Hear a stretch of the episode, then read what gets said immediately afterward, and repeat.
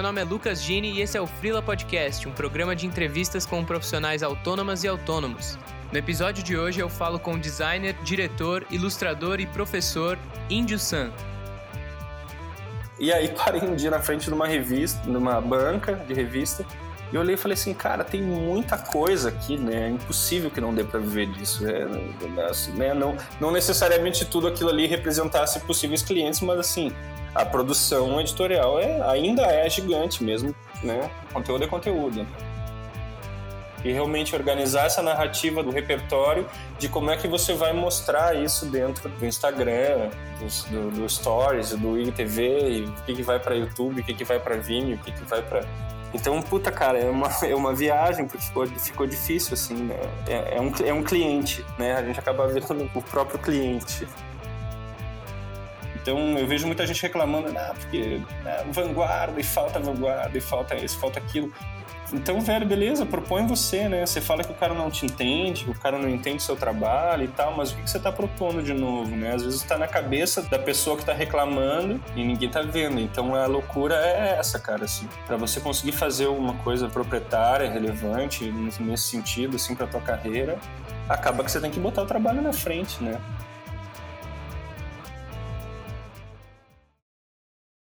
E aí, Índio? Salve, salve, Lucas. Beleza? Tudo bem contigo, cara? Tudo massa. Valeu, obrigado pelo convite aí de participar do, do FreelaCast.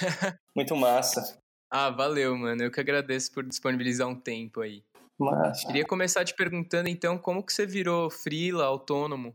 Cara, eu, eu assim, eu acho que eu nunca fui freela, na verdade, mais autônomo, vai. Não sei, entendo o freela o cara que faz alguma atividade regular e aí o bico dele é o freela, sabe?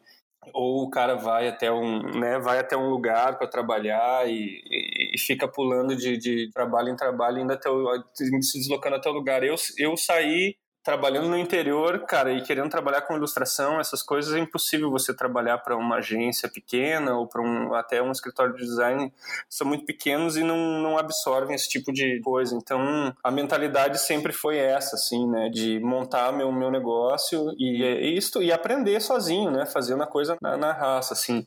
Passei por uma agência é, digital e pela trama no início, assim como estágio, né? Fiquei três, num lugar fiquei três meses, no outro fiquei uns oito, nove, para aprender mesmo, assim, ver o, sentir o mercado de dentro das entranhas, assim, ver como é que funcionava tudo de fato, né? E, e aí aprender a se relacionar bem também, aprender as etiquetas, vai, de mercado. Foi, foi interessante estar ligado nisso na época que eu estava, digamos assim, estagiando, né? Já aqui em São Paulo mas eu formei, cara, em 2001 e desde então eu tenho meu, meu próprio estúdio, assim, né? Formalizei toda a papelada e toda essa coisa uns dois, três anos depois. Basicamente sobrevivi aí 15 anos, né? Eu acho que vai fazer, uns, vai fazer quase 18 anos agora. Praticamente trabalhando com 70, 80% do meu trabalho editorial ilustração, design editorial para revistas, é, design digital, alguns sites também tinha trabalhado já mas a ilustração era, era realmente o carro-chefe do, do estúdio, né?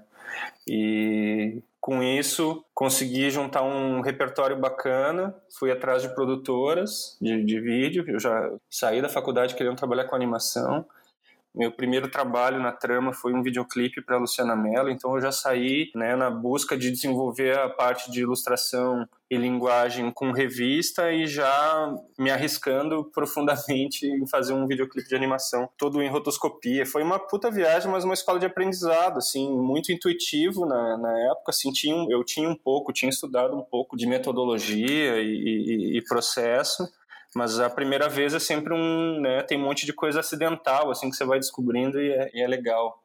E aí, enfim, daí depois desses 15 anos, esses últimos três anos, quatro anos, desde 2012, na verdade, eu tenho feito bastante direção de arte e direção para motion. Né? Então, fiz alguns programas da MTV, a partir de 2012, ali fiz alguns, acho que tem uns seis, sete programas que eu, que eu desenhei, fiz as embalagens. É, isso aí abriu portas e abriu repertório para é, é consolidar o, o, contato com as produtoras, né? Aí passei a, a fazer bastante coisa com a, com a, piloto. Aprendi pra caramba com o Dani e com o Chalas lá, a dirigir, assim, aprimorar mesmo, né? Os caras têm uma produtora já trabalhando é, na primeira divisão aí do, do, do mercado nacional há pelo menos 20 anos. Né? Então são contemporâneos mesmo, mas que puta, com uma estrada muito bacana, assim. E aí, o ano passado, no início do, de 2018, eu comecei a dirigir, tendo meu estúdio ainda, mantendo meu estúdio de ilustração e design aqui, dando aula no IED também. E aí tô dirigindo para Santa Transmídia, cara, tô fazendo bastante coisa lá. Peguei uma série bacana de 12 episódios agora para Globo, então, legal que também pega trabalho a longo prazo com um teor editorial, assim, que era um, uma coisa que eu já estava acostumado também.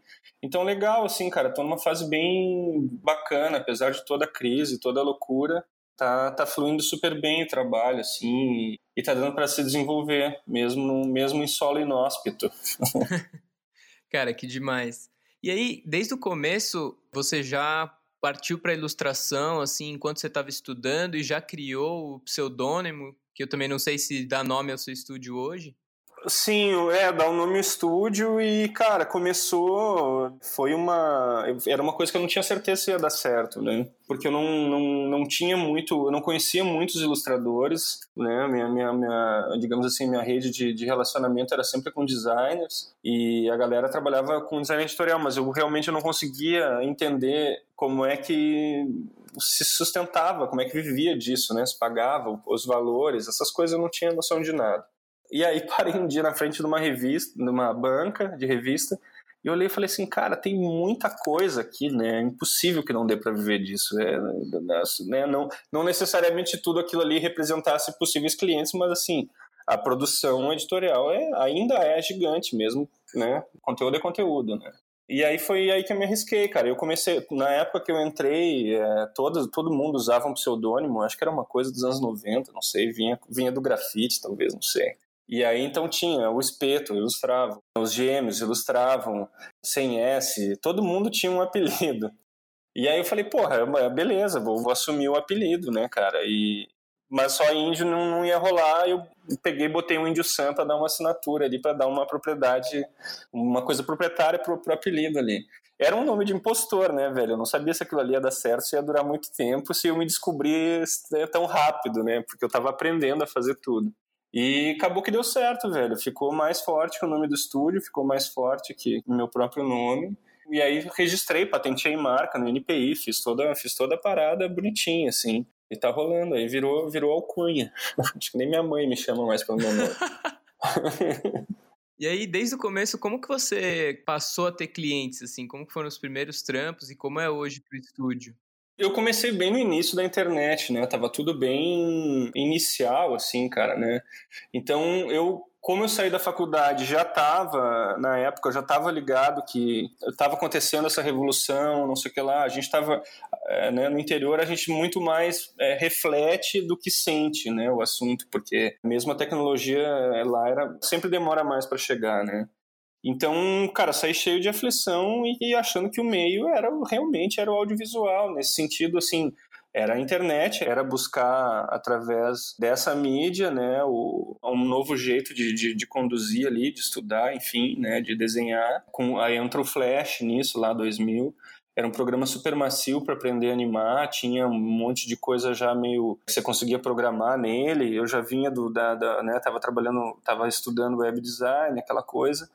Então facilitou a entrada nessa história assim de, de soltar o traço, de perder o medo e de, de, se arriscar um pouco na animação, né? E com isso também desenhar um site. Aí o site, cara, eu tinha, pô, tinha uma animação de um paraquedista, um motoqueiro, tinha uma coisa na entrada ali. A gente quando quando tu não tem muito trabalho, você tem que dar uma você tem que mostrar uma capa, mostrar uma, uma, uma coisa que convide, que faça o cara acreditar naquilo que você está vendendo ali dentro da tua, do estúdio, né? E aí aquilo ali, cara, não sei por que diabos se espalhou no mundo, assim. E começou a sair um, um monte de, de bloguinhos na época que tinham listas parecia quase um, uma sala de bate-papo. Eram dois, três caras que se organizavam, faziam resenha de artistas, de designers e de coisa e postavam um negócio. Mas era uma coisa meio. parecia meio low profile. Aí tinha uma lista fodida no Japão que chamava. Ah, cara, esqueci o nome do negócio. E aí saiu lá uma notícia do, do, do site. E aí deu um monte de link, deu um negócio, veio o cara, começou uns gringos já a vir falar. Uh, isso logo na saída, assim, cara. Então foi uma coisa que as coisas foram acontecendo às vezes parecia que eu, eu não eh, que eu não estava nem preparado para tudo aquilo ali, entendeu? E aí eu percebi que um portfólio bem organizado, né, e bem editado é fundamental, cara, para isso, né? Hoje a gente já tá vive essa cultura plena, né, cara? A gente tem Behance, tem o próprio Instagram, tem tudo tá funcionando hoje para você divulgar bem o teu trabalho, né? E aí e conduzir essa narrativa do que você faz, né, cara? Isso aí que ajuda a construir. Ficou mais difícil no sentido de que você tem que ser muito mais ativo em redes sociais e enfim, é muito mais coisa para administrar nesse sentido, né, para ficar com a cara limpa ali, né, para atualizar o portfólio, assim, sempre que possível, essas coisas tudo mantém o estúdio aquecido. E eu vou alimentando, eu limpo ele, por exemplo, uma, uma forma, o que eu faço, assim, é, eu limpo ele, eu tiro coisas que estão, por exemplo, sei lá, editorial, passou a dar, ter menos, é, eu gosto de fazer, mas passou a ter menos... Demanda. Demanda aqui no estúdio, exatamente. Então eu tiro aquilo e começo a botar o que está tendo mais demanda, começo a mostrar mais aquilo. E aí, a partir do momento que aquilo que eu mostro acaba entrando mais no estúdio também. E agora é engraçado, até essa semana eu estou num processo de limpeza, assim, organizei as coisas, né, voltei de férias com, com o filho, essa semana ainda tô, tô devagar com, com os trabalhos, assim, mas parei para organizar um pouco mais o estúdio, acabei de trocar de sala, aumentou, tem mais gente trabalhando aqui agora, são dois estúdios juntos, e aí tem, tem mais gente e acabou que a gente vai conversando e vai dando, vai estimulando a querer organizar os trabalhos de novo, reorganizar os trabalhos de novo, né? Como tem mais demanda e tem um estúdio focado em editorial aqui, em edição de conteúdo também, eu vou voltar a trazer isso, porque se pegar a gente já tem um time para fazer a coisa acontecer mais rápido, por exemplo. Então, estou fuçando em trabalho, estou começando a organizar e, e, realmente organizar essa narrativa do repertório de como é que você vai mostrar isso dentro do Instagram, dos, do, do Stories, do IGTV, o que, que vai para YouTube, o que, que vai para Vimeo, o que, que vai para. Então, puta, cara, é uma, é uma viagem, porque ficou, ficou difícil, assim, né? É, é, um, é um cliente, né? A gente acaba virando o próprio cliente. Cara, e pelo que você falou, tem várias frentes, então, no estúdio, né? Tem, meu. Eu acabou que assim, eu nunca. Foi uma coisa que, que aconteceu natural. Apareciam trabalhos bacanas e que eu me identificava com o tema e com o conteúdo e eu acabei desenvolvendo. Aparecia, eu sabia fazer e, e desenvolvia. Não, não negava, nunca neguei trabalho, né? E acabou que acabou que desenvolveu esse, todos esses lados assim. Eu tinha eu usei bastante logo no início assim mais jovem digamos assim. Pelo menos um projeto grande pessoal por ano eu tinha que ter. Era onde eu ia experimentar e era onde eu ia né porque a gente fica às vezes vem, vem um pedido todo embaladinho já né cara? Já passou por uma série de processos de entrevista de, de, de reuniões de decisões em e aí a coisa às vezes chega, olha, bicho, é dessa essas são as cores, esse é o estilo, esse é o tempo, esse é o tema, aqui ele tem que fazer isso, aqui ele tem que fazer aquilo, vem tudo muito pré-determinado e às vezes você fica um pouco engessado na questão criativa. Isso frustra um pouco. Acho que mais no início da carreira, vai, que é onde você está preocupado ainda em encontrar sua linguagem, encontrar sua história, enfim, tá mais ansioso para que as coisas aconteçam, digamos, de uma forma mais rápida, talvez, né? E aí é bom ter esses projetos particulares porque você extrapola isso ali, né? Então eu vejo muita gente reclamando, ah, porque né, vanguarda e falta vanguarda e falta isso, falta aquilo. Então, velho, beleza, propõe você, né? Você fala que o cara não te entende, que o cara não entende seu trabalho e tal, mas o que, que você está propondo de novo, né? Às vezes está na cabeça da pessoa que está reclamando e ninguém está vendo. Então, a loucura é essa, cara. Assim, para você conseguir fazer alguma coisa proprietária, relevante, nesse sentido, assim, para tua carreira, acaba que você tem que botar o trabalho na frente, né? Você vai ter que desenvolver sozinho, trancado, do seu jeito, para você convencer as pessoas que aquele jeito ali que você está falando também funciona. Então tem que trabalhar triplicado. Sim. E aí você falou um pouco do estilo. Até hoje, os clientes te procuram pela construção do que você já fez, como a sua marca gráfica, assim?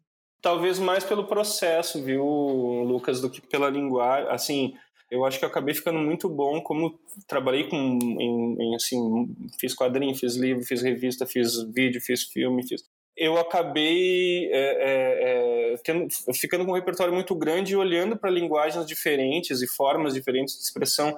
Então eu, tô, eu consigo decupar muito rápido o que, que precisa, como que você faz para chegar naquilo ali. Ou você olhar o trabalho e entender da onde vêm as referências daquele artista, daquela história, e você pesquisar lá na base e conseguir fazer, é, desenvolver uma coisa, uma linguagem proprietária com ética, respeitando a linguagem da referência, das coisas ali, tudo que você está fazendo, mas é, de maneira original, né? Então isso aí dá uma dinâmica de trabalho, assim, de, de raciocínio que eu consegui chegar numa velocidade que eu consigo atuar bem no mercado, digamos assim, vai na primeira divisão aí, né?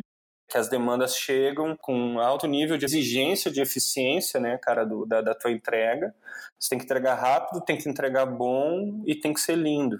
Então é, é, bem desgastante nesse sentido, né? Porque todo dia chega um e todo mundo quer o melhor de, de você, né?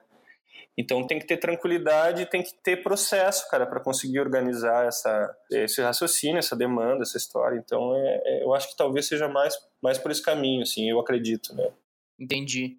E aí, como que funciona o dia a dia para você? Assim, você tem uma rotina fechada, até porque tem que meio que manejar essas frentes do estúdio e ter um tempo de vida pessoal também? Cara, bem pouco pessoal, mas eu tenho o que eu tenho tentado fazer assim, ter hora para começar e hora para terminar, sabe? Isso é determinante. Então, oito da manhã eu tô no estúdio, saio ao meio-dia, tenho uma rotina aí, saio, pego meu filho, levo para casa, almoço com ele, volto pro estúdio uma e meia, duas horas e vou até no máximo às oito, no máximo às oito. E aí depois você tem mais duas horas de sobrevida aí, né, cara? Chega cansado em casa, brinca um pouco com a criança, toma um banho, janta e vai dormir, assim. Tô, eu tento é, tá bem monástica, vai a minha rotina ultimamente, assim. Cara, a questão da direção, como você falou até de alguns programas, séries e tal, isso surgiu de um jeito através de contatos ou surgiu naturalmente de trabalhos seus mesmo? Esse da, da Globo, por exemplo, é, a, é a, a, produtora, né? Eu não tenho aqui o estúdio, a gente tem muito, é uma estrutura bem super enxuta.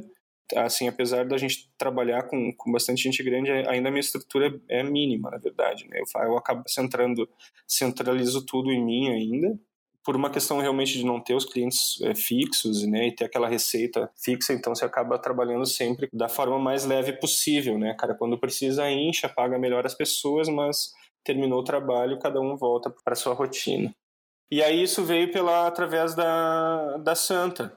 Né? Eles têm um grupo grande de atendimento lá, então também uma produtora grande, aí tem sede em Porto Alegre, São Paulo e Nova York, tem um time animal de atendimento lá, a galera está sempre correndo atrás, captando trabalho.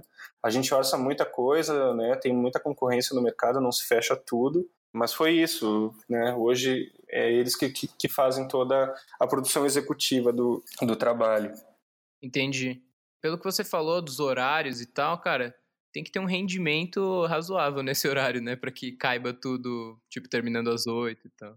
Sim, é, mas cara, assim, com design é mais fácil controlar, porque tudo tem. Plano de produção é mais bem detalhado e as coisas não têm, às vezes, uma certa urgência, né? Com publicidade já menos um pouco.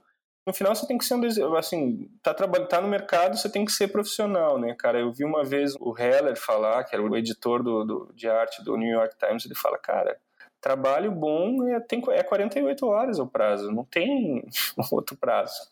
Isso aí você fraciona 48 horas, não quer dizer que você vai virar dois dias, mas se você pegar e dividir isso aí em, em vai 6 horas, 10 horas por dia, dá pelo menos 5 dias, é uma semana de trabalho para você ter um, você tem que ter uma resposta eficiente. Pode ser um cartoon, pode ser uma direção de arte para um filme, né? Mas o prazo sempre vai ser meio esse, assim, para concepção, para criação. Depois tem a parte de desenvolvimento, tem outras outras coisas que determinam o prazo de construção do trabalho, mas cara, criação é meio isso, assim. Entendi. Legal, cara. E aí você entrou um pouco na questão de grana já, falou da, de como chamar gente e inflar a estrutura quando precisa. Como que é essa questão para você? Como é que eu vou te falar, assim, hoje tá natural, velho. Antigamente dava mais frio na barriga, assim, com mais tempo você vai construindo uma rede, né, que você confie de confiança. E, e vai. Então tem uma coisa também que eu acho que assim, o tipo de trabalho que chega, né? Mais do que qualquer é importante assim. Eu acho que o cara que procura um freela, ele primeiro que ele se sente confortável e tem um contato direto com o fornecedor. Então, por que, que funciona tão bem no meio editorial? Porque é isso, o diretor de arte pega o telefone, liga e fala direto com o ilustrador. Então, por isso que eu acho que o mercado editorial ele absorvia muito, é, ele absorve muito bem o freela. É, o diretor de redação fala direto com o designer, tem uma relação muito próxima entre as, entre as pontas, eu acho, ali, sabe? Agora, um, um cliente grande pega uma grande marca, uma grande indústria, ele não vai procurar um freela, ele quer uma estrutura, ele quer uma segurança. A secretária dele que vai falar com o assistente que vai conversar, então tem uma rede, tem uma, digamos assim, a, a mesa de compras é maior e os caras se sentem mais confortáveis. E não só isso, a, a, realmente eu acho que o fluxo de trabalho e a qualidade da entrega melhora quando você tem uma estrutura maior, né? Fica cada um fica competente pela sua área e dá menos sobrecarga no negócio, né? Então cada um é especialista especialista num determinado assunto ali, responsável por aquilo ali, de cobrar e de, de fazer toda a história e as entregas, e, e aí nesse, nesse sentido é mais eficiente para os grandes. Eu estou respondendo mais ou menos a tua pergunta, né? Não, tranquilo, cara.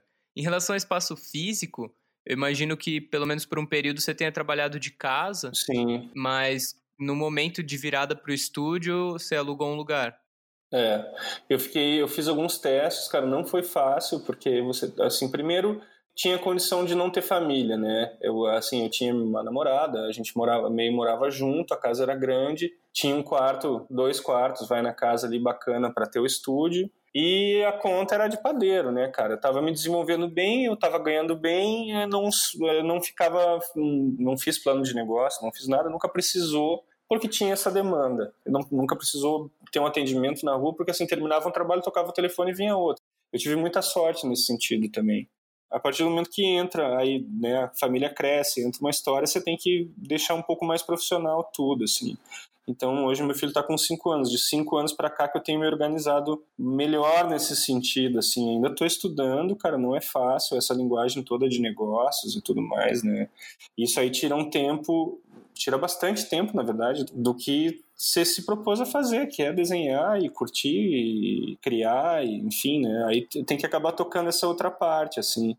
Aí, para me ajudar a organizar de novo o pensamento e entrar e me atualizar, eu fui para a faculdade de novo, né? voltei a ler, voltei a ensinar, né? que, que era uma coisa que eu sempre quis fazer, foi, foi legal, já tinha ministrado alguns workshops, algumas coisas, mas ir para a sala de aula também acabou me dando um, um ajudando no repertório no dia a dia para lidar com uma equipe, com um time grande, com coisas, né, cara? São 20 alunos na sala de aula e você tem que dar uma entrega ali bacana para esses caras saírem dali com muitas dúvidas, pelo menos. E aí é isso, cara, tô, tô levando, assim, a coisa não tem, a gente, tô lendo um livro agora muito legal que chama How to be a Designer Without Losing Your Soul, e aí tem vários capítulos bacanas falando sobre essa, essa caminhada mesmo do design, né? É, né, ele sai, ele vai vir autônomo um tempo, ele trabalha, aquele dinheiro vai pagando as contas, vai dando tudo certo, mas em algum momento seu trabalho fica bacana, uma demanda aumenta e você precisa pensar o que vai fazer sobre isso. Negar o trabalho e seguir naquela, com, com aquela estrutura, com aquela história, ou realmente crescer, abraçar e ter o tesão de desenvolver essa, essa história em equipe, né? Tô nesse ponto, cara. Sempre tem gente com ideias próximas que a gente fica tentando trazer para dentro e ver como é que transforma isso, né? Mas eu acredito que para ter uma, uma transformação de fato, assim, dessa vida, de você sair vai de uma estrutura pequena autônoma para uma empresa uma, é, pequeno porte, mas com mais volume de entrega, assim, você tem que ter um fixo, né? Então você tem que, tem que conseguir pegar um projeto que vá bancar aquela estrutura ali, pelo menos em um contrato a longo prazo aí de um ano, para você conseguir fazer essa transição com capital próprio, vai. Daí você garante a, a verba para administrar aquela, aquela equipe, aquela, aquela entrega, e conforme vai entrando, esse, essa equipe vai se diluindo nos outros trabalhos. Esse é o jeito de começar a crescer até onde eu estou estudando. Então, a maneira mais eficiente é essa e com menos risco, né? E aí o outro é isso, você faz realmente fazer um plano de negócio e procurar investidor, ir nessas aceleradoras, nessas coisas e apresentar teu projeto e ver se a coisa acontece, né? O ano passado eu tive uma experiência de fazer, de desenhar um, um canal de YouTube para alfabetização de crianças albanesas E é uma startupzinha familiar pequena que, que, que investiu no projeto.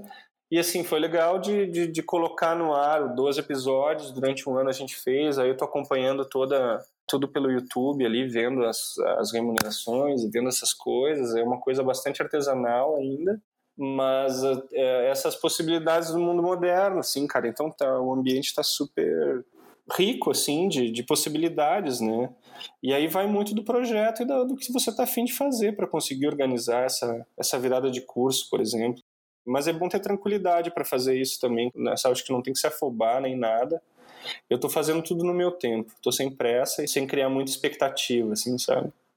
Cara, é bem legal ver essa evolução de quando o mercado editorial era gigantesco, né? Não que seja pequeno agora. É, mas era gigante. É. Mas quando a internet começou a crescer e audiovisual bombou e meio que o seu trabalho foi acompanhando isso. Né? É, então, e, e, engraçado, cara, porque também as ferramentas, né, elas foram ficando mais fáceis, mais acessíveis. Antigamente, pô, você, você fazia animação até ali final dos anos 90 era cell animation, então tá, tinha as mesas, tem, você tinha toda a estrutura era mais difícil, né, cara? Um precisava de um fotógrafo, de um negócio. Então a animação ali e, e, e, o digital ele simplificou um pouco, né, cara? As, as relações é isso. A gente está gravando um, um programa do caramba num browser, né? É doido. É, acho que isso aí que essa é a parte bacana assim né cara a gente está sempre acompanhando as, as mídias todas isso eu acho que é a coisa mais legal do design você não para de estudar nunca né velho é sempre um é sempre uma coisa nova para você é uma caixinha nova para você abrir e descobrir o que tem dentro ali é muito legal Cara, aí você acabou de falar, eu fiquei curioso. Você considera todo o trabalho que você faz, todas as áreas em que você atua, essas frentes aí, dentro de uma caixa design grandona? Eu acho, meu. Eu acho. É, assim, eu, eu entendo que as, as, as nomenclaturas elas vêm ali para botar foco num, num, determinado tipo de discussão, né, sobre o, sobre o assunto design, mas no fim é projeto, cara. São seis ou sete passos ali que você replica para todas as outras coisas, sabe? A, é, a coisa se, o processo se repete independente da linguagem que você vai se expressar, sabe? Então, acho que uma, uma, a partir do momento que você domina isso aí, você consegue fazer qualquer coisa. Isso é muito legal, né? E, e, não ter medo de errar, né, bicho? Isso é o principal. Para você conseguir se arriscar em coisas que você não fez, você tem que né, ter um mínimo de, de confiança de que você vai chegar, mas tem que se arriscar. Pode ser que não dê certo, às vezes quebra a cara, né? A gente erra bastante, mais que acerta, mas quando acerta, vale a pena. Legal, cara. E aí, você tem algum plano para o estúdio, para sua carreira e para essas várias frentes, seja de curto ou longo prazo? Hum, eu estou tentando, eu tô tentando visualizar isso, velho. Eu tenho estudado para isso, né? Então, assim, como que, como, qual que é o, digamos assim, o ambiente que eu tô hoje, né? Eu trabalho para cliente direto, eu tenho um, dois. Eu trabalho para uma produtora, eu dirijo para uma produtora, o que, o que me inibe de dirigir para outras produtoras, inclusive fazer direção de arte e ilustrar filmes de outras produtoras. Eu não sou fixo lá, né? A gente tem uma, eu sou um diretor associado, mas eticamente não pega bem eu trabalhar para outras produtoras, a menos que, sei lá, seja uma, uma área que não interfira diretamente na produção da na concorrência com a Santa, por exemplo. Então, é, isso é um limitante. Né? O outro, eu trabalho com um, estúdio, um escritório de, de design é, ajudo, ajudo na parte de concepção e arte de embalagens com, com eles. Eu não posso sair vendendo embalagem, né, design de embalagem, porque eu vou perder, eu, vou, eu passo automaticamente a competir com esse cara que me dá o trabalho. A mesma coisa quando eu estava né, fazendo, trabalhando para o mercado editorial. Eu, eu passei, os diretores de artes e designers me contratavam para ilustrar os projetos dele. Ficava meio estranho eu vender projeto gráfico, design, né? Quem está assinando direção de arte é o cara que está me contratando. Eu não podia me vender como diretor de arte porque eu passo a concorrer com o cara. Então tem umas coisas de, como é que eu vou dizer assim, tem uma é, são éticas, algumas pessoais e outras mais é, globais no sentido de mercado, mas tem uma etiqueta aí que você tem que seguir, né, cara? Então, hoje o que eu preciso avaliar é isso. Vale a pena eu crescer e montar uma estrutura e passar a competir com quem está me contratando e me alimentando hoje, eu estou bem confortável com essa estrutura, porque toda a questão de atendimento, de questão mais complexa financeira, produção executiva do trabalho todo como um todo, por exemplo, uma produção de animação é gigante, cara. Dependendo do que você vai fazer, se envolve live, se envolve um artista de 3D, o outro de stop motion, outro. Então, assim, é uma logística que já fiz aqui no estúdio, e, poxa, é difícil pra caramba fazer tudo junto, né? Então, tá funcionando muito bem eu tô adorando é, esse formato que o estúdio tá hoje. Eu tô, eu tô bem feliz com esse formato que tá agora, sabe? Mas sinto falta de ter um cliente direto desenvolvendo conteúdo é, e ajudando o cara a decidir o conteúdo direto, assim, por exemplo, atuando um pouco como diretor de criação também. Né? Já, a gente já fez algumas coisas aqui, no estúdio, junto com outros amigos que vêm da, também do mercado editorial, de conselho editorial de grandes revistas aí. Então a gente tem é, montou alguns projetos especiais e conseguiu atingir alguns alguns clientes fixos assim, né? E funciona bem por um tempo. E aí vai muito disso. Se você pega um cara que está investindo no início, né, às vezes a coisa não, não acontece, né, ou demora muito para acontecer quando ele está está desenvolvendo o mercado dele, o cliente está desenvolvendo o mercado dele ainda, a gente está ajudando a, a, a, criar essa cultura do mercado nesse determinado tema que ele atua, que é onde a gente entra com conceito editorial, com branding da marca, com essas coisas todas. Então, esse tipo de estrutura menor acaba te colocando em contato com potenciais clientes em início de, de, de construção de, de, mercado, então te dá uma liberdade para você ajudar o cara a construir a marca dele do zero, isso é muito legal, né? independente do, assim, dos valores que são menores de toda essa história, mas você tem essa liberdade de conseguir ajudar e, e também eh, treinar esse, esse ofício, esse trabalho de criação também, de design de criação, né? de design narrativo, de branding, de, dessas coisas. Então, é por aí que a gente tá, que eu tô brincando aí atualmente. Legal, é bem louco esse encaixe no mercado, né? Essa questão de não competir com quem tá te chamando. É, então, é exato, cara, é difícil isso. Até a forma como que você divulga o, o trabalho, né, cara? Eu, eu sempre fui criterioso nisso, assim, coloca a função, coloca, você tem que botar a equipe toda, cara, para entender o que que você fez ali dentro, né? E respeitar quem te contratou também, né, cara, toda, toda essa história. Então, acho que tem essas hierarquias, é importante você decupar na amostragem do portfólio lá, dizer o que você fez. Você foi assistente de direção, tem cara que vai lá e faz um, né, um storyboard e daqui a pouco ele tá botando vídeo lá e não diz o que foi feito ali. Né? Pega um desavisado, compra seis por meia dúzia, né? É isso, cara. Ah, entendi, cara. E aí tem alguma história da vida de autônomo que foi marcante para você, assim, algum momento de virada, alguma coisa que foi muito relevante para a carreira? eu acho que a troca de cidade, a vinda para São Paulo, né, sair do, da aldeia e vir para uma metrópole, assim, sentir o potencial do mercado, né, e a, e a garra que as pessoas têm e, e assim uma, um mercado estimulado, né, cara. O São Paulo realmente é, um, é uma coisa é um organismo completamente diferente do, do que é o organismo das outras cidades no, no, Brasil. Assim, hoje em dia tem um pouquinho mais de, de cultura de design. Você pega as principais capitais, aí, talvez Curitiba, Porto Alegre, Belo Horizonte, Salvador, não sei. Goiás, tem bons estúdios lá também, então assim, você vê que tá, a coisa está se espalhando, tem guerreiros que estão ficando e estão ajudando a desenvolver lá, trabalhando, morando lá, trabalhando muito para São Paulo, mas ficando para atender o interior e, e, ajudar a desenvolver aqui. Tem muita fábrica, tem muita coisa no interior também, né? Acho que tem mais possibilidades hoje. A cultura do marketing dentro das empresas também ajudou a, a trazer um pouco mais o design ali para dentro. Não trazer para dentro, sempre teve, mas ser mais bem compreendido, digamos assim, dentro do processo de construção e venda de um produto. Acho que as definições de design são ainda muito amplas, né? Isso é uma coisa que provavelmente você passa em aula com algumas das turmas.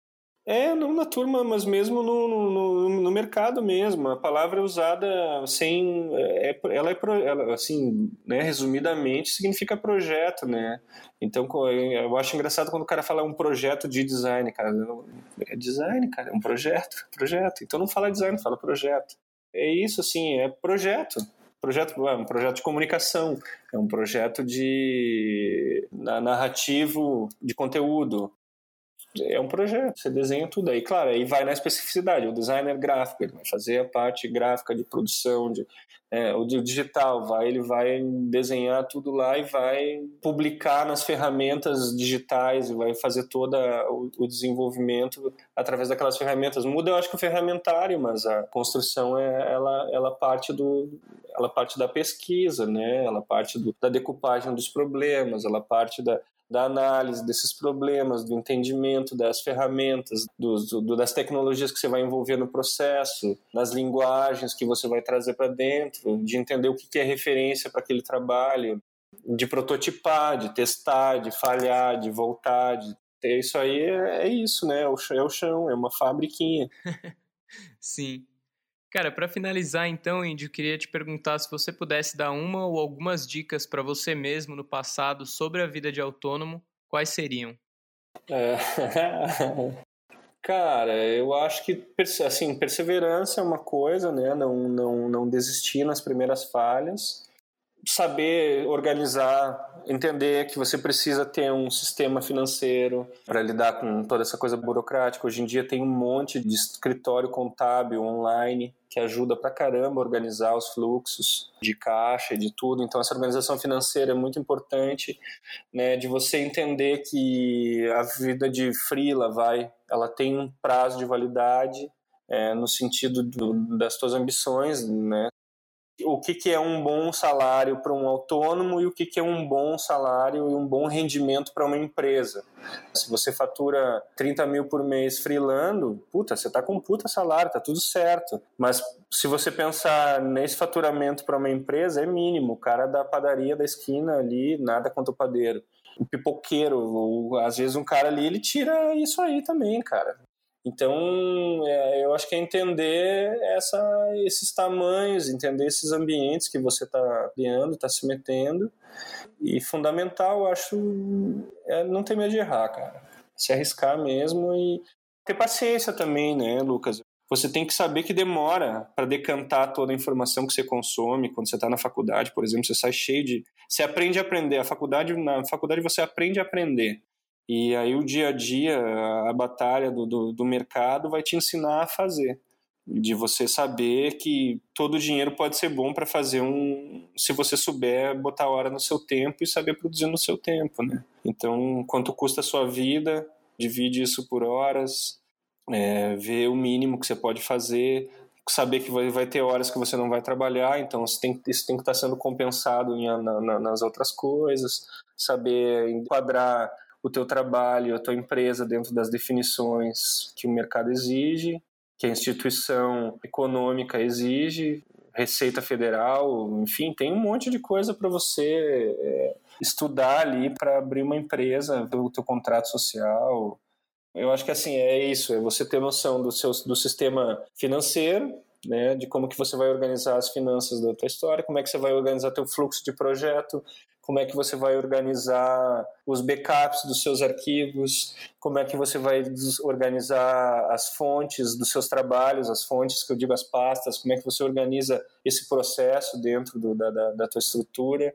No futuro você quer pesquisar uma coisa que você fez lá atrás, você sabe onde está exatamente, né? como é que você organiza esse catálogo de trabalhos qual é a voz que você imprime nas suas relações com teus fornecedores, com teus clientes e com os seus fãs, né? Mas aí é isso, o mundo do design tem muito tem muito fã ali, você tem muito like, tem muita coisa, mas não necessariamente aquilo ali gira um trabalho, né? Então como é que você fala com esse cara que é o curioso, o estudante, o teu fã de design ali, como é que você fala com o seu cliente, como é que você fala com seus alunos? Então acho que são essas pecinhas que se estão bem organizadas e coerentes a probabilidade de dar certo e de fluir melhor, o trabalho é mais concreta, né?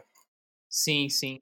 Cara, teve até algumas coisas que você falou que eu me lembrei do Guilherme Menga, que foi um outro cara que eu entrevistei aqui, que falou que às vezes o seu trabalho não é o seu trabalho que você escolheu fazer, né? Não é o design, no seu caso, não é, no caso dele, caligrafia. O trabalho é conseguir trabalho, né? É, é dá trabalho conseguir trabalho. É fogo, cara essa coisa de como que você vai captar. Porque às vezes você manda um e-mail, né, interessado em trabalhar com uma determinada empresa e é difícil ter esse retorno, ter esse feedback de volta, né? Então, assim, quando você vai entrar mesmo no meio da, assim, nas entranhas da parada, teoria some toda, porque no final são relações pessoais e são seres humanos se relacionando. Né? É muito mais fácil você concretizar um trabalho se você conhece a pessoa que está do outro lado da linha ou se ela foi indicada por alguém que essa pessoa confia muito. Então essas coisas já mudam até todo o início da conversa e, o, e é determinante no relacionamento ali, sabe? Então, essa coisa de, de você dar uma surfada em alguns escritórios, algumas agências antes de sair numa empreitada dessas, também é muito importante para você construir essa rede de relações. Porque daí um dia esse cara vai estar tá lá na frente, sentado, ele colocou, ele era estagiário lá quando você estava na empresa, mas o, depois de anos esse cara tá lá e ele é diretor de conteúdo ou de arte de um, uma super companhia que ele pode te chamar para trabalhar, entendeu? Então, eu acho que também tem isso, assim, cara, é muito relacionamento eu vejo. E a loucura disso, de você tá trabalhando sozinho, às vezes você tem, você tá muito sobrecarregado de trabalho e você não consegue mais nem ver seus amigos, né? Então, pelo menos uma presença digital interessante você vai ter que ter ali para as pessoas continuarem lembrando de você, que você é um cara legal e que o cara quer, quer te encontrar no próximo trabalho para trocar uma ideia, tomar uma, um café, nem que seja, dar umas risadas com você, porque tem que ter um pouco de diversão também na história, senão fica chato demais, né, cara? Na relação do trabalho em si, assim, a coisa para coisa ser leve, eu acho que é importante ter essa as pessoas terem esse terem bom é, senso de humor, terem, né, hoje se fala muito em empatia, essa coisa toda. Inclusive, muito em função também dessa crise toda que está acontecendo, né, cara? As pessoas, a escassez, ela, ela, ela gera o terreno fica mais árido, né, cara, no escasso, quando tá tudo escasso, assim, as pessoas, elas estão, tá, tá, todo mundo abatido nesse sentido, assim. A vida tá muito cara, né, a vida em São Paulo é muito cara, então você tem que trabalhar muito e tá todo mundo, eu, eu sinto todo mundo muito preocupado, cara, com o andar das coisas. É, isso aí não é o grande, não é o pequeno, isso é para todo mundo, sabe? Independente do tamanho. Então, um mês ou dois meses que você vai mal no negócio compromete quase todo ano.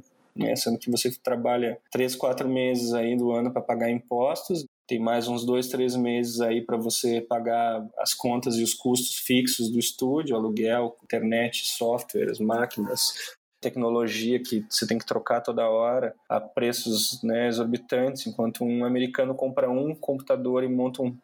Com, com, com o preço de um computador aqui, o cara monta um estúdio fora.